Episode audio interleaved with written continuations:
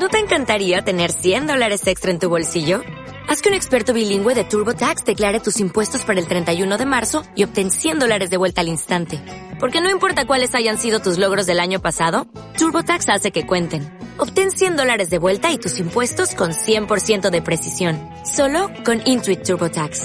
Debes declarar para el 31 de marzo. Crédito solo aplicable al costo de la presentación federal con TurboTax Full Service. Oferta sujeta a cambios o cancelación en cualquier momento. Bienvenidos a Masticando el Cine, el espacio donde creemos que para tener un mejor cine hay que ser mejores espectadores. Esto es importante porque el cine cambia nuestras vidas. Así que sí, literalmente puedes cambiar tu vida viendo películas. ¿Qué onda amigos? ¿Cómo están? Bienvenidos una vez más a Masticando el Cine, el espacio donde creemos que para tener un mejor cine hay que ser mejores espectadores. El día de hoy me encuentro con Cristian Romero, quien es una talentosa artista multidisciplinaria también, que se ha desempeñado muchísimo en el ámbito del cine y quien nos va a enseñar muchísimas cosas el día de hoy. Cris, muchísimas gracias por acompañarnos. Hola, muy, gracias. Gracias por invitarme. ¿Cómo estás? Bien, bien, bien, muy bien, gracias. Pues vamos a, a, comenzar a hablar y me llamó mucho la atención tu currículum porque tú eres alguien de Tlaxcala y bueno, si de por sí se tiene esta teoría de que Tlaxcala no existe, has, eres una persona que ha viajado mucho, has viajado muchísimo aprendiendo cine, has estado en muchísimos países de Europa, de Norteamérica. Entonces, platícanos un poquito de tu experiencia final, en qué estás trabajando ahorita y cómo fue que empezaste a, a estudiar en otros países. Ok, bueno, de Norteamérica no, porque solamente de Europa. Mm. Eh, pero bueno, actualmente lo que estoy haciendo es desarrollando un proyecto de videoinstalación que creo yo, para mí eh, tiene una es lo principal que, que, me quiero enriquecer o que quiero explorar, porque tiene una mezcla de lo que ya sean las artes visuales, pero también con el lenguaje cinematográfico. Y creo es por eso que eso es como la meta personal de, de lograr piezas que significativas, ¿no? Entonces ahorita estoy haciendo um, la edición de mi primera pieza de este tipo de formato y que esperemos que en verano yo la pueda presentar, ¿no? Esperemos que en Tlaxcala sea el, lugar en donde la presente. Para mí es significativo porque es mi estado, pero bueno, vamos a ver qué, eh, cuál es la, la, puerta que me abre ese espacio, ¿no? Para exhibir. ¿De qué eh, la pieza es, es una que realicé gracias al, a una beca que obtengo por el FUNCA, por la, una beca que se llama Residencias Artísticas en el extranjero. Y esta beca te apoya a cualquier mexicano con un proyecto en mente de cualquiera de las, eh, de las artes para ir al, al, país de elección en el que obviamente previamente uno recibe una, un contacto con esa persona que te va a recibir, ¿no?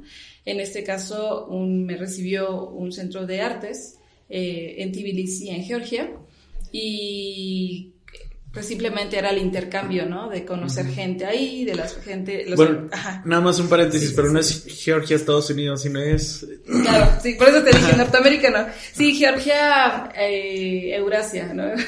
no es que sea una ubicación muy rara y que incluso yo hace unos, a lo mejor cinco años yo no sabía de su existencia. Fue hace tres años cuando, por el hecho de haber viajado y el estar viviendo en esa no en esta región específicamente, pero muy cerca de esa región. Entonces escuchaba yo muchos rumores sobre Tbilisi, ¿no? Como, ah, tienen que ir porque en este momento um, la situación política es un poco inestable, pero el, al mismo tiempo esto está generando mucha eh, llegada de artistas de otros lugares y también el mismo ambiente local. Es, pues político, ¿no? es, interesante.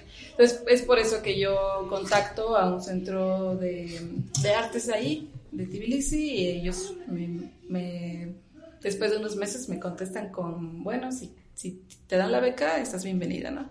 Y así es como, como lo logré, ¿no? Pero es como siempre con estas becas es buscar por tu propio lado el contacto de la persona o el instituto que tú tienes el interés, ¿no?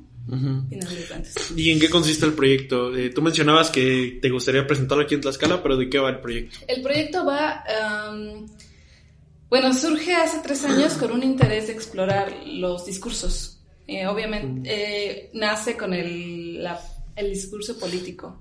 Entonces, eh, a partir de esta idea es como comienzo a desarrollar el guion y todo. Y al final me logré o me, me di cuenta que este no era como el punto de partida, sino que era en era la, la, palabra cuando estamos diciendo un discurso, pero que no necesariamente debe ser oficial. No sé si me entiendes, sino que el expres, eh, cuando nos expresamos, eh, tenemos, siempre en la vida diaria, tenemos discursos en cualquier momento, en cualquier momento del día, ¿no? Y hay discursos que suceden en, pues, unos discursos mundanos, yo lo llamaría, ¿no? Que es este convencimiento al otro y que puede ser desde los vendedores de la calle, eh, en el mercado, eh, en manifestaciones eh, públicas, en una fiesta, por ejemplo, es familiar, en una boda, ya sabes que existe esta persona que siempre se levanta con la copa y va a decir algo. Entonces, todas estas este, diferentes variantes es lo que quise explorar al final de cuentas en el proyecto, ¿no? Entonces, pues simplemente me puse a investigar y a filmar diferentes actos cotidianos en el que esto sucede para ya poder hacer en este momento una edición eh, en el que yo pueda tener ahí una narrativa que ya la tengo pues, planeada pero que interviene mucho también el peso del, del sonido, ¿no? El sonido ambiente y también de eh, el, diseñado, que estoy trabajando con un músico eh, profesional que él me está ayudando a poder encajar esta intención del peso de la palabra eh, en todas sus variantes. ¿no? ¿Las escenas que grabaste para ese proyecto fueron del país de Georgia o ya fueron aquí en Tlaxcala? Todas fueron filmadas en Georgia. Eh, hay una todavía que es, yo creo que sí es, um, ya quiero incluir, pero que ya no me dio tiempo. Y esa seguramente la haré acá pero esta videoinstalación no, no está centrada en la cultura georgiana. Obviamente vamos a ver, se va a escuchar mucho un idioma extranjero, pero no es la intención, ¿no? Eh, sino es simplemente es el lugar donde me tocó ir y ahí quise yo explorar esa inquietud sobre los discursos. Tu proyecto me recuerda como el de Light to Me, no sé si llegaste a ver esa serie, que está basada en un, en un investigador que literalmente fue a recorrer como todos los, todas estas tribus alejadas del planeta que justamente no entendiera su idioma para estudiar su lenguaje corporal, sus microexpresiones. Entonces, creo que va más o menos por ahí, ¿no? No importa como el idioma, no importa si hubiera sido grabado en el país, sino más que nada que es un discurso universal. Exacto, sí, claramente. Oye, ¿y cómo fue entonces? Eh, eh, ya este ha sido como uno de tus viajes más últimos. ¿Cómo fue que empezaste esta onda de, pues a ver, vamos a viajar? Porque te digo, o sea, si de por sí aquí como que la gente de Tlaxcala estamos de que no existe, para este tipo de convocatorias, ¿cómo fue que te nació la espinita? Um, desde el principio, ¿no? ¿Te refieres? Mm, pues creo que la espinita empezó cuando escuché hablar sobre el programa que había en Bosnia y Herzegovina de Belatar. Yo a Belatar eh, me gustaba su trabajo desde, no sé, 2010, creo que es cuando empecé a ver sus películas, y es así como me empiezo a interesar en él y también en leer algunos libros y no sé qué, o sea, me clavé, ¿no? Por una temporada. Y de ahí empecé a escuchar estos rumores de que había un programa eh, que estaba diseñado por él y que estaba en, esta, en este país. Y es así como, creo que eso fue lo que me empujó a, a irme, ¿no? Entonces, eh, de alguna manera sí me puse a trabajar así mucho para poder, poder este, solventar esto, porque no, pues, siempre las escuelas de cine son muy caras, muy, muy caras. Y dije, bueno, no junté toda la cantidad completa para el curso completo, pero dije, bueno, lo que alcance, ¿no? Quiero, quiero hacerlo. Y es así como me animo, me animo a ir y con un poco sí, de mm, incertidumbre porque era un país que no es conocido, que no, que tiene un antecedente, pues que es una ciudad donde hubo guerra y todo este tipo de un poco una ciudad oscura, ¿no? Entonces, mm, pero de cierta manera me daba el confort de que, bueno, voy por algo y eh, como estudiante, pues simplemente eres parte de una comunidad y es, y es algo seguro y como mujer es importante también buscar esa seguridad, ¿no? En lugares, en países en los que no sabes ni el idioma ni, ni cómo las dinámicas son. Entonces, así es como... ¿Qué idioma hablan allá? Eh, bosnio. Órale. ¿Y, cómo le hacías para comunicarte? Eh, bueno, era todo en El programa era en inglés, ah, obviamente. Pero, pero sí, o sea, el no poder hablar el idioma de, las personas sí es muy. te limita mucho la experiencia. Sí tuve mi experiencia, claro, pero no. pudo haber sido mucho más completa si hubiera este, hecho estas relaciones con gente pues, bosniacas, ¿no?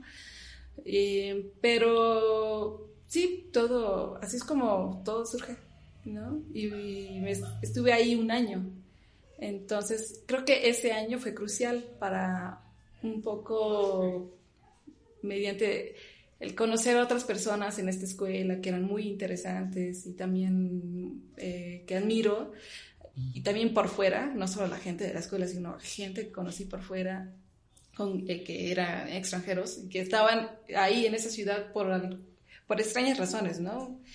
Eh, es como me, me, empecé a animar a decir, bueno, creo que aquí no se termina, quiero, quiero seguir, ¿no? Como explorando otros lugares o sí, simplemente eso me rompió el miedo de permanecer en un lugar diferente. Normalmente es lo que te dicen, que cuando tienes tu primera vivencia en otro país, este, pues ya te abre las puertas para seguir viajando y sí se hace como una adicción, y hasta cierto punto sí. Pero oye, ¿qué proyecto fue el que hiciste ahí en Bosnia y qué, qué percepción, tú nos platicaste de la percepción que tenías de, de, los de allá, qué percepción tenían ellos cuando decías que eras mexicana? Ah, ok.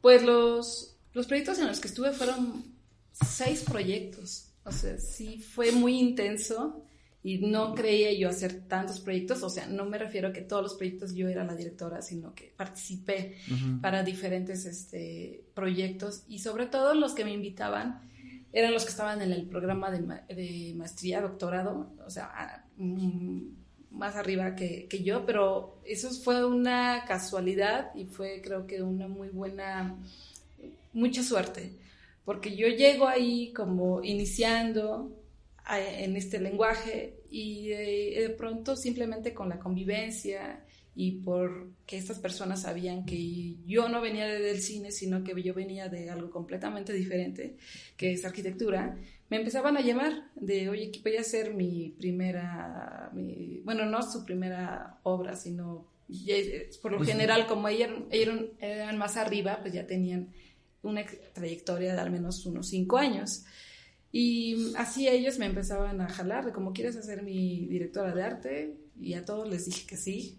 Eh, esto me estresó mucho porque era, aquí cortaba uno el, este, pues la jornada y me, ya empezaba a preparar para el otro. Entonces fue, recuerdo que fue una primavera, primavera, verano muy enriquecedor, aprendí muchísimo, muy importante para mí. Eh, y de aprender de estos jóvenes directores que ya tenían una eh, experiencia prueba, eh, experiencia previa, me enseñaron mucho, ¿no? Mm. Aprendí 50-50, 50 de ellos y 50 de la escuela, ¿no? Y dijiste algo bien, bien interesante porque estudiaste arquitectura y finalmente hoy estás dedicándote al cine. Que mm, ¿Cómo fue esa transición? O sea, arquitectura y cine quizás si pudieran converger, pero no es así como que, ah, común. ¿Cómo fue que pasaste a arquitectura a cine? ¿Cómo fue?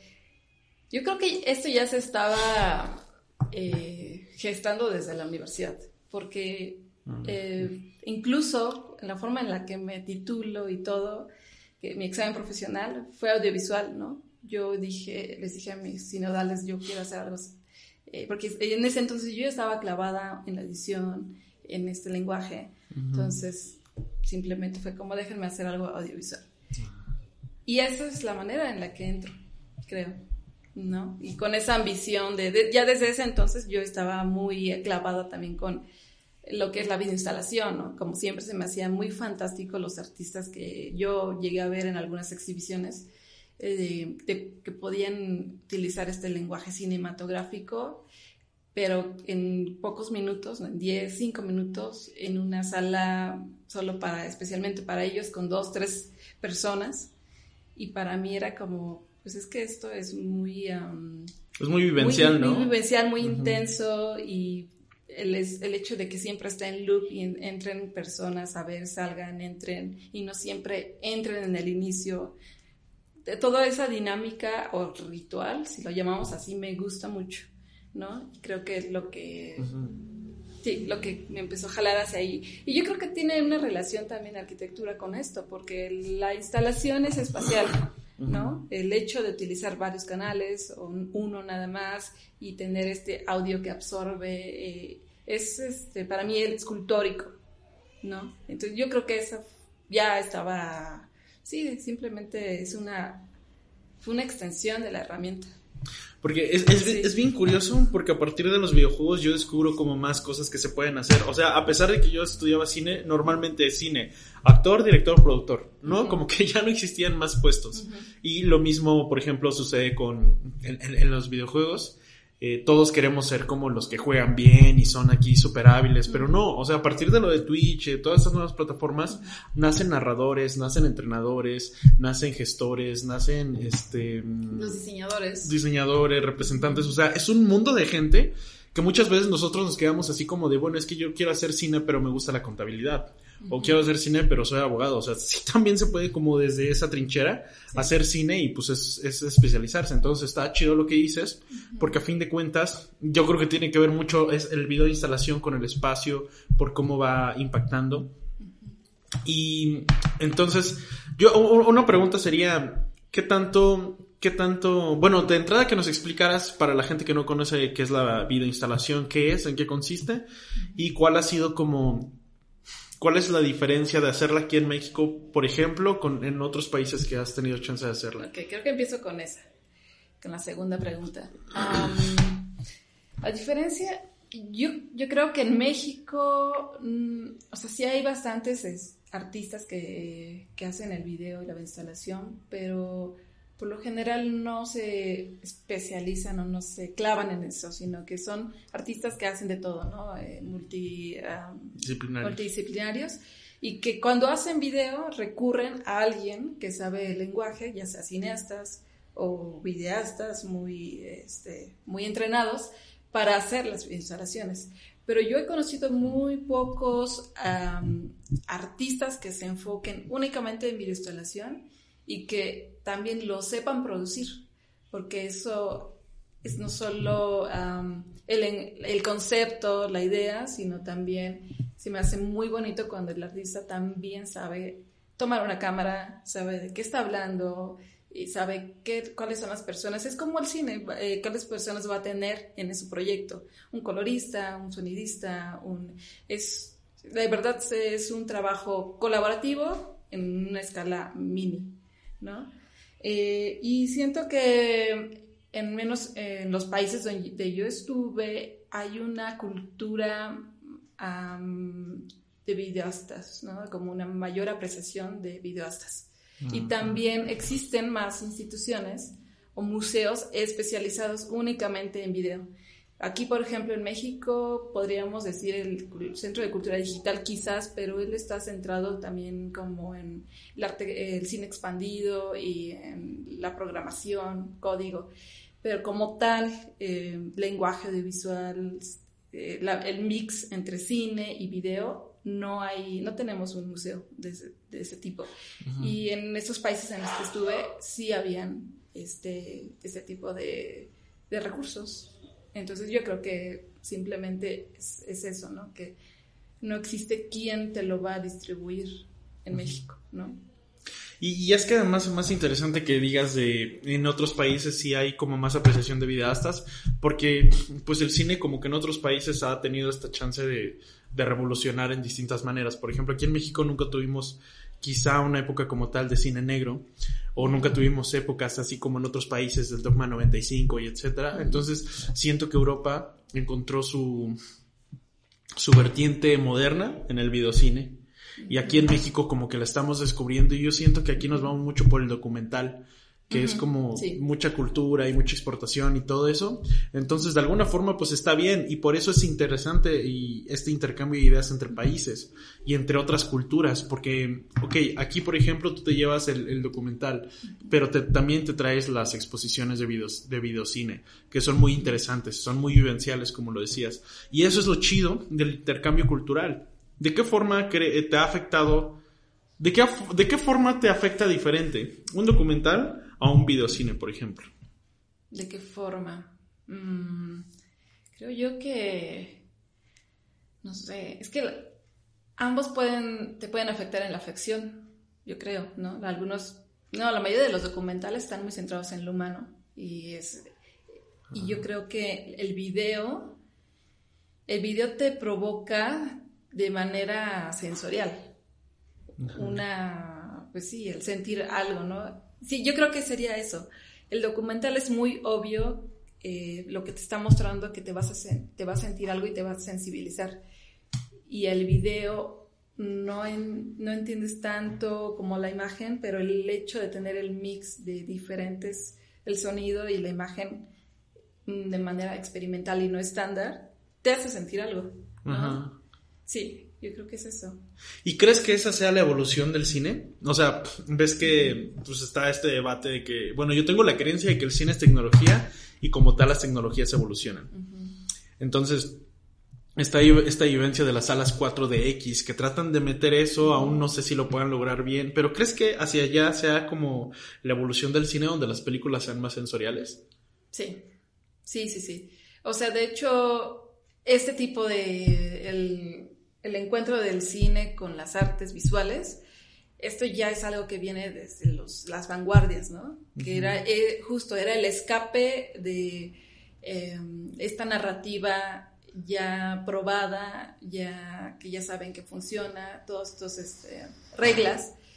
Los artistas empiezan a tomar el cine para destruirlo, bueno, no destruirlo, para deconstruirlo, y así es como nacen las vanguardias.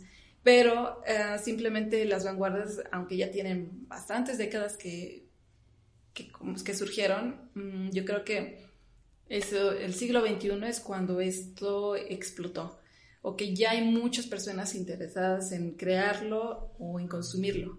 ¿no? Esto se me hace muy curioso, porque pues sí, esto ya viene desde los, no sé, 50, 60, eh, que ya había que el cine ya había entrado a la sala de arte, ¿no? Al arte contemporáneo, pero no, no estaba tan fincado, sí.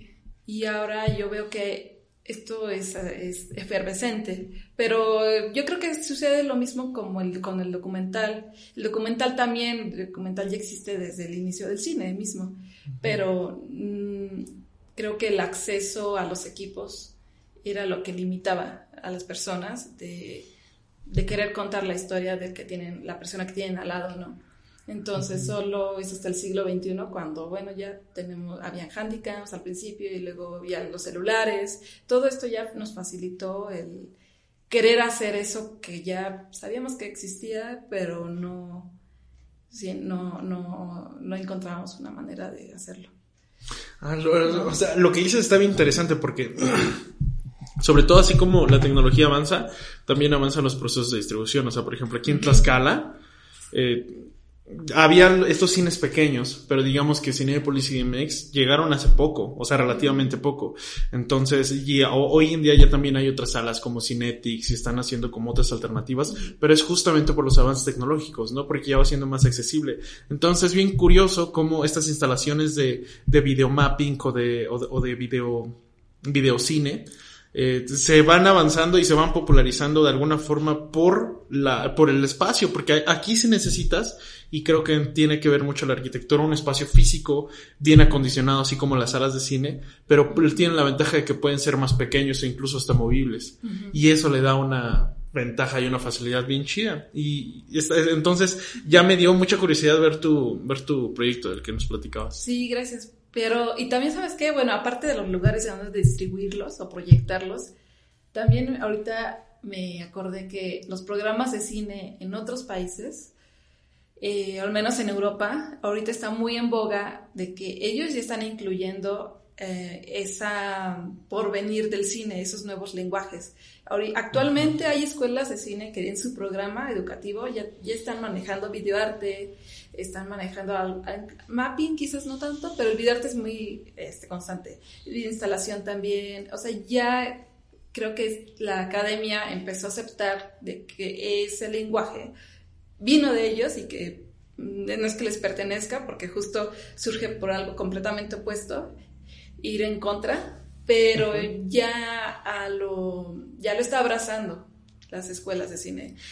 A ver, ¿de dónde surge? Y, y bueno, bueno, ahorita vamos hacia dónde surge, pero al menos en, en, México, las grandes escuelas de cine que siguen siendo bastante reconocidas y, son increíbles, como el CCC o el, el CUEC, bueno, que ya no es CUEC, no sé cómo se llama ahorita. Creo que es en NAC, no, no sé, el otro ellos todavía se niegan un poco a entrar a estos formatos, porque son formatos, ¿no? No son ni siquiera lenguajes diferentes, son formatos y ya.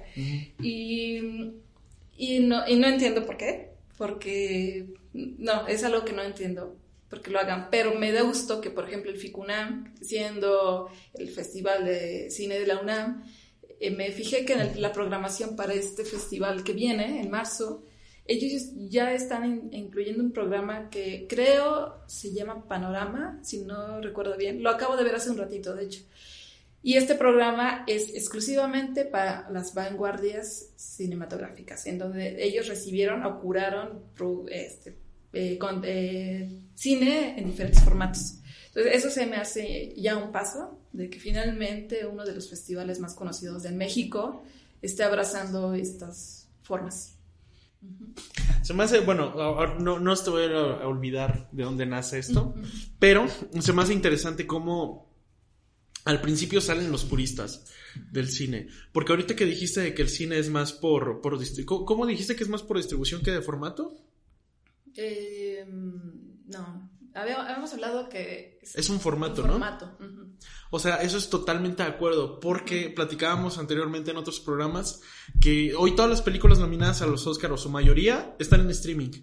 Y hace unos años, como que las películas de streaming no eran cine. ¿No? O sea, es bien curioso cómo, cómo, cómo, se adapta, pero se adaptó porque, pues, porque es una pandemia, ya nadie puede ir al cine, porque ya todos tienen aquí donde ver sus películas, o sea, es un modelo que se va adaptando. Y el hecho de que el cine se vaya adaptando, pues nos habla muchísimo de que está evolucionando y que no, o sea, no, no es que no es cine si no se proyecta en una pantalla. Se puede proyectar como videocine, ¿no? A través de paredes y sensores y no sé qué, pero sigue siendo cine.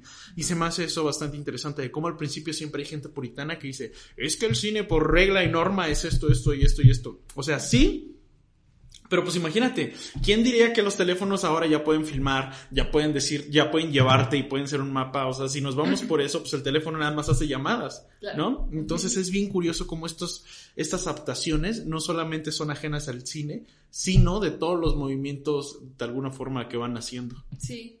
No, recuerdo también que, bueno, a esto que estás diciendo, hay, bueno, antes no me recuerdo en dónde lo escuché, pero lo escuché de alguien y de frente, ¿no? Que decía, bueno, el cine, el cine ya murió, ¿no? Pero cuando ya lo explicó, esta persona era como, no significa que ha muerto eh, de manera de que ya no lo vamos a volver a ver, que ya no existe.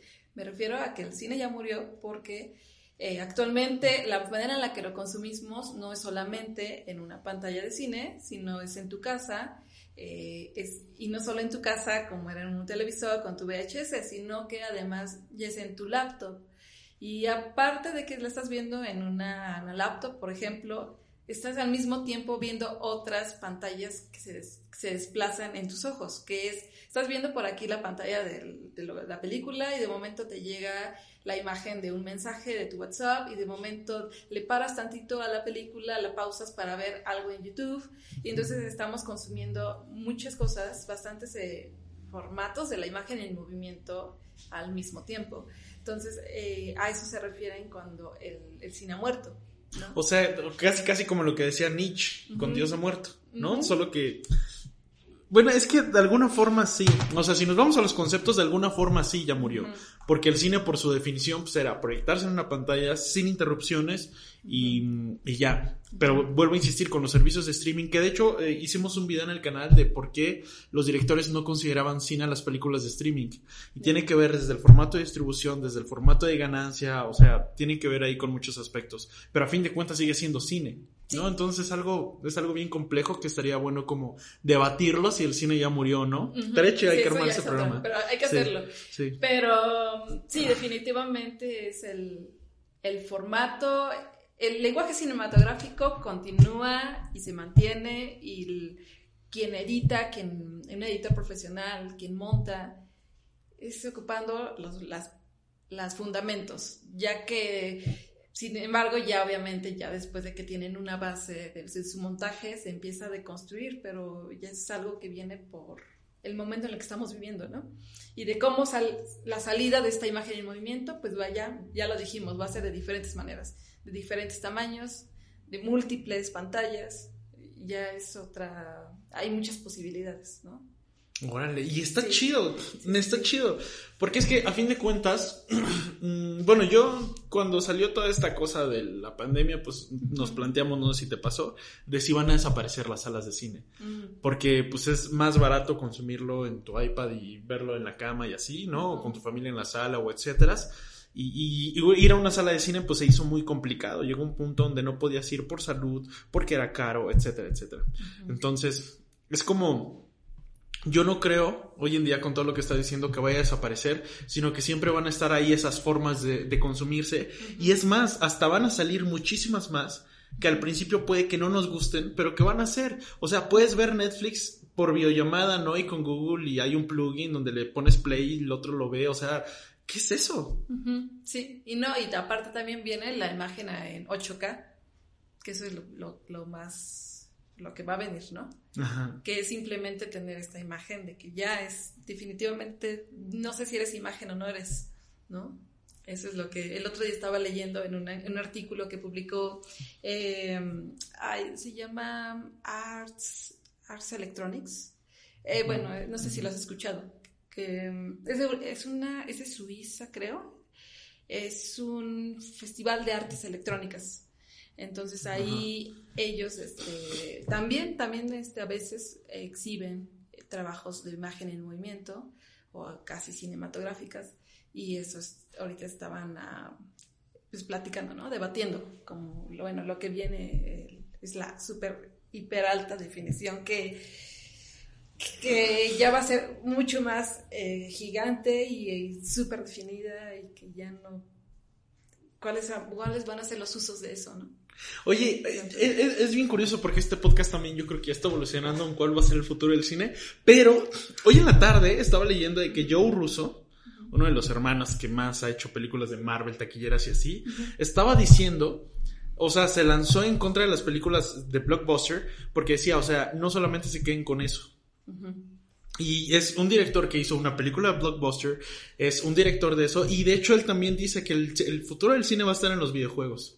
Entonces, con todo esto que estamos comentando, por ejemplo, se viene este el metaverso, ¿no? Eh, desde hace años también Epic Games ya está haciendo ahí su multiverso, su metaverso, con muchos personajes, con conciertos. O sea, los videojuegos también están siendo muy disruptivos y están metiendo cine en, en, en su contenido. Entonces, es bien curioso cómo películas como Ready Player One cada vez más son posibles de tal forma que después no sé si cuando estés jugando un videojuego o viendo una película puedes decir si es real o no. Y si le metemos, por ejemplo, las películas que han salido en Netflix donde puedes decir qué es lo que hace, o sea, ¿eso ya es un videojuego o no? donde te aparece la opción de qué hacer. Exacto, sí. ¿No? Sí, sí, sí. Yo también lo vi con esta serie, ¿cómo se llama? Bandernach, de Black Mirror. Ajá, sí, fue, esa, fue, se me hizo una increíble idea de como, wow, tú eres el el, el, el, editor o no sé qué eres ahí.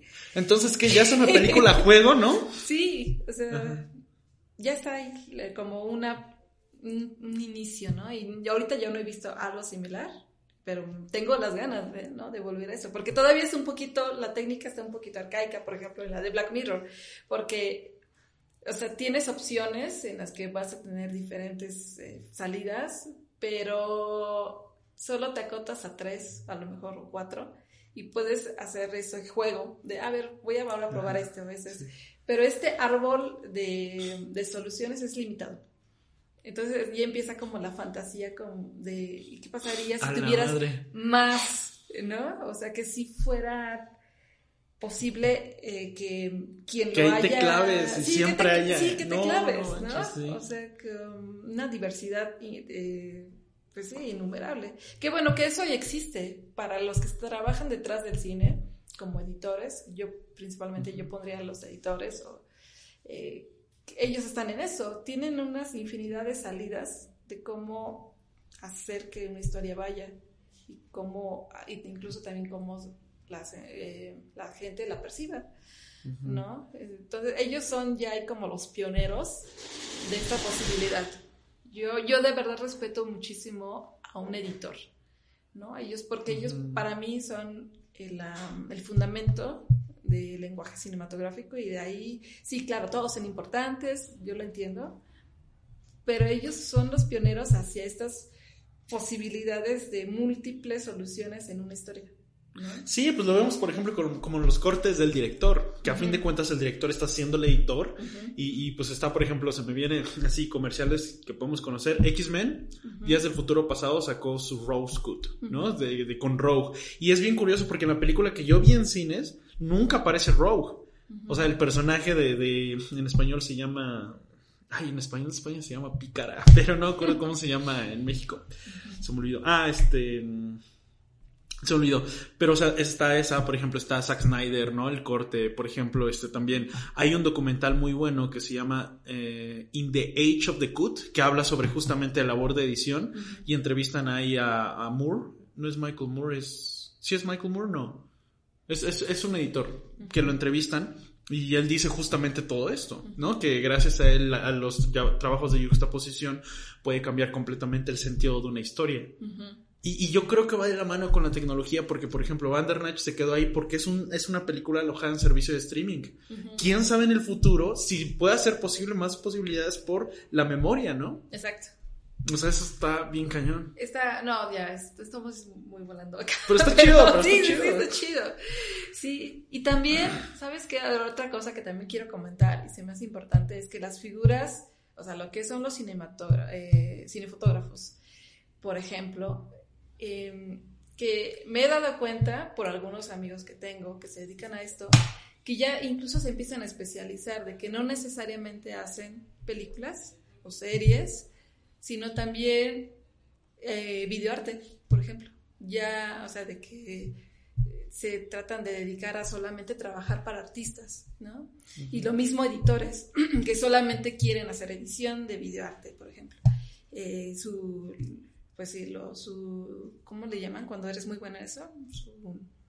Ah. o sea que obviamente está... ¿Prodigio? Eh, su nicho, su mercado. Su, mercado, ¿no? Principal, que obviamente hacen de todo tipo de contenidos, pero se van por esa línea. Y eso se me hace muy interesante porque yo hace, no sé, cuando me empezaba a acercar y a leer y a consumir este tipo de cine, eh, cine, arte, eh, producido, bueno, no producido porque esa palabra no se, decía, eh, creado por artistas. no, porque, bueno, eso ya es otra cosa, otro tema. Como que siempre era este el nombre nada, el artista hacía todo, ¿no? Bueno, era, se nos quería hacer creer eso, ¿no? Pero obviamente muchas veces participaban muchas otras personas. Y ya con los años, esto ya eh, comienza a ser con una estructura como una película colectiva, ¿no? colectiva y que incluso si tú vas a una exhibición de este tipo de arte, tienes las fichas y ya viene el artista, el fotógrafo, el sonidista, el editor, viene, todavía es una ficha muy chiquita, pero ya está incluyendo esa esa visibilidad, ajá, la visibilidad de todas las personas involucradas, ¿no? Y al revés, eso yo lo hablo desde el lado de los artistas, ¿no? Que ya empiezan a aceptar que deben colaborar, ¿no? Con, otras personas que están especializadas y para poder generar lo que ellos están esperando, ¿no? Y al revés, que las personas que están, este, se formaron dentro del cine y que están especializados en algo, empiezan a ver a no solo a un director de cine, sino también como a al artista o a alguien más que, que ellos pueden dar algo, aportar mucho para sus lo, para lo que se vaya a hacer, ¿no? El contenido que siempre es bien polémico esta cuestión del arte y hace unos programas atrás estuvimos platicando con Fede de qué era el arte y qué no, pero bueno, ese no es el tema, lo que voy es, justamente el arte ha sido muy egocéntrico, de que por ejemplo Da Vinci, ¿no? Y él hacía todas sus pinturas y realmente no sabemos si le ayudaban más personas o no, pero en una película no, o sea, en una película no es como que nada más el único crédito, o sea, el director. ¿Por qué? Porque de entrada ya viste actores, ya viste al productor, ya viste a un mundo de gente que poco, que poco se le visibiliza, pero que sin esas personas la película no hubiera llegado a ser lo que es. O sea, desde el trabajo de director de fotografía hasta el editor, o sea, son personas que dices, o sea, sin todas estas piezas el rompecabezas no se da. Y que es, es, algo también bastante importante, porque si nos vamos, por ejemplo, a la cuestión del video mapping, pues yo creo que ese abanico se va a extender muchísimo más. Claro. Porque vas a ahora necesitar a más personas o en el ámbito de los videojuegos. O sea, imagínate desarrollar un videojuego como Death Stranding, donde está involucrado Guillermo del Toro, que es un cineasta con Konami y con otras desarrolladoras de videojuegos, que le pone su esencia y que no es un videojuego normal de shooter o de exploración o de mundo abierto, sino que le metió su propia esencia. Sí, exacto. Videojuegos es lo que me faltaba también mencionar. Esa es una ya evidente que están participando muchas personas. Y también se me hace muy curioso que, eh, al menos en el cine, cada vez más y más, cuando pasan, que han pasado los años, las nuevas películas que veo, tienen mm, unos créditos que crecen cada vez más y más y más, porque te ponen incluso ya al que, no sé, al que planchó la playera de no sé quién, ¿no? del protagonista, ¿no? O sea, ya está súper detallado toda esa colaboración. Y si me pongo a pensar en las películas de hace, de los principios del cine, pues solo se ponía por lo general tres figuras, ¿no? Que era el, que era el director, que también escribía, el fotógrafo y el editor a veces, ¿no? Sí, y ya, ¿no? Y, pero es que bueno, ¿no? Que se va como más y más involucrando, haciendo visible a todo. y es que es bien, Sí, y es que además de todo, entre más vaya creciendo, por ejemplo, para hacer Bandernach, pues no vas a necesitar la misma gente que para hacer una película normal. y, y, eso es lo interesante, que entre más se va diversificando el cine, pues va a haber muchísima más gente. Entonces, si el día de mañana tú no eres bueno escribiendo y tienes esta traba mental de que, pues, puta, para hacer cine yo necesito de escribir y dirigir porque poniendo de ejemplo Hollywood, en su mayoría sí son los directores, ¿no? Christopher Nolan, Guillermo del Toro, Cuarón, Iñárritu, como que casi todos los que dirigen escriben sus historias, pero yo soy pésimo escribiendo. Pero pues qué tal si eres bueno, digamos, en el vestuario o en el arte o desarrollando, programando, pues también te puedes dedicar y eso nos da la oportunidad de, de, amplificar el talento. Entonces ya no te quedas como con ese sueño frustrado de, ay, yo quería dirigir, pero no sé escribir.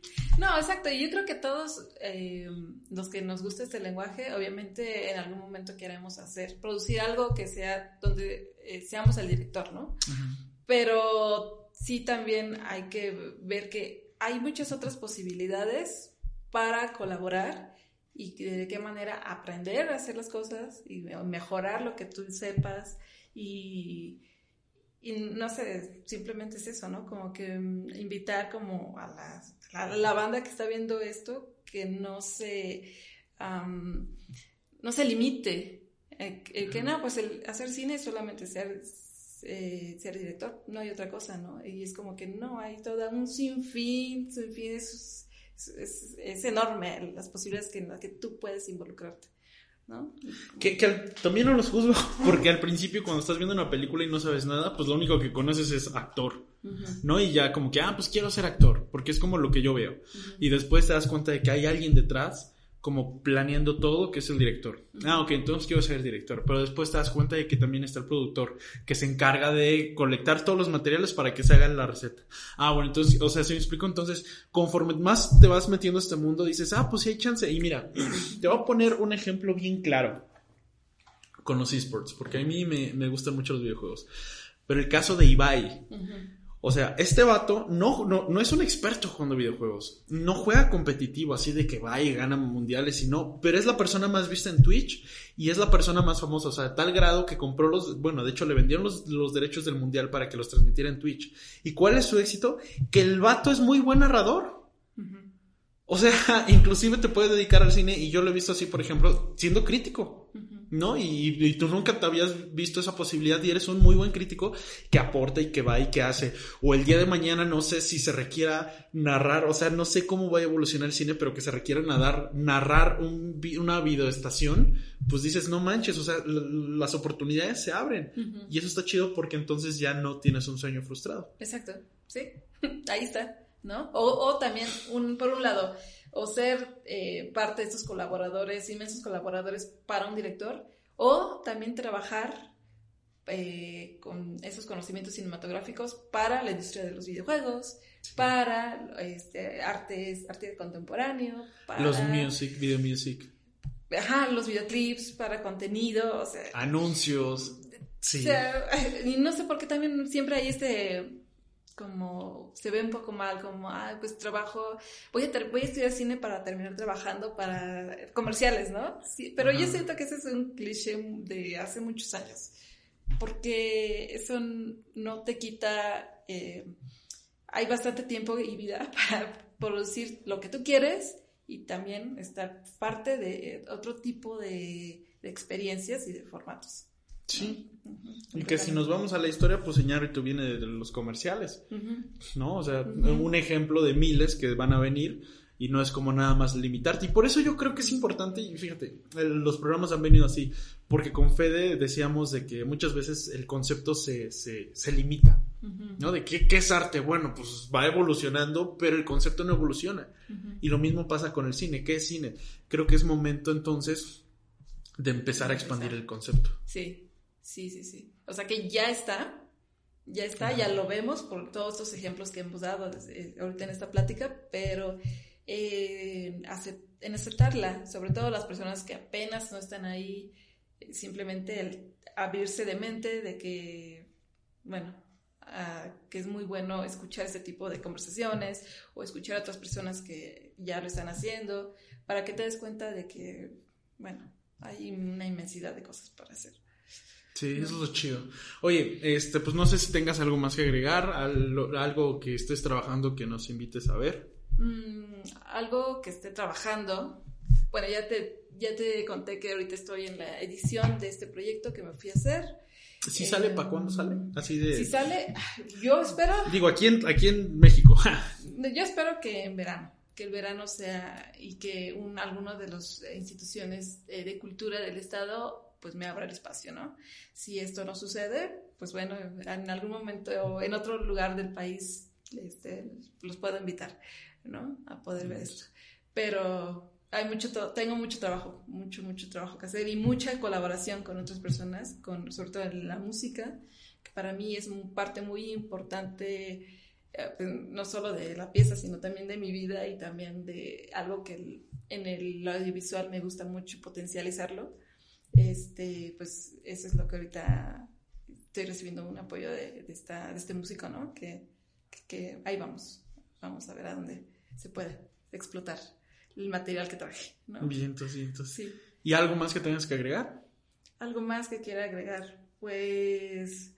No, no, no, no, bueno, quizás, no sé si los que estaban viendo esto es solo Tlaxcala, no, va a ser. Va a ser así. Pero bueno. bueno, yo he estudiado los que nos ven y son de Puebla, CDMX, Tlaxcala y algunas partes de Estados Unidos, como creo que son Los Ángeles. Ok.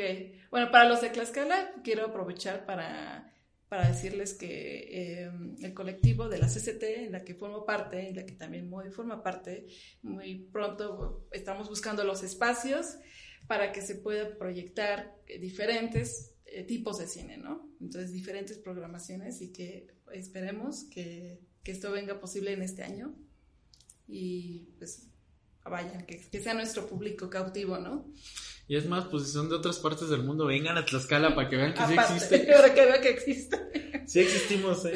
No somos simulación, no somos bots. sí, así pues Cris, muchísimas gracias por acompañarnos en este espacio. Estuvo chida la charla y pues esperamos que podamos armar ese podcast de, de qué cine y qué tanto ha evolucionado ahí con la demás banda. Estaría súper chingón. Perfecto, ahí nos vemos otra vez. Va. No, recuerden también eh, seguirnos a través de todas nuestras redes sociales. Nos pueden encontrar como Masticando al Cine. Y pues nada, que tengan un chido día, tarde, noche, lo que sea. Bye. Muchísimas gracias por escucharnos. Recuerda seguirnos a través de todas nuestras redes sociales. Nos puedes encontrar como Masticando al Cine. Estamos en todas las redes sociales, Twitch, Instagram, TikTok, así que ya lo sabes. También puedes escribirnos por si quieres que hablemos de algún tema en específico o si quieres que entrevistemos a alguien en particular. ¿No te encantaría tener 100 dólares extra en tu bolsillo? Haz que un experto bilingüe de TurboTax declare tus impuestos para el 31 de marzo y obtén 100 dólares de vuelta al instante. Porque no importa cuáles hayan sido tus logros del año pasado, TurboTax hace que cuenten. Obtén 100 dólares de vuelta y tus impuestos con 100% de precisión. Solo con Intuit TurboTax. Debes declarar para el 31 de marzo. Crédito solo aplicable al costo de la presentación federal con TurboTax Full Service. Oferta sujeta a cambios o cancelación en cualquier momento.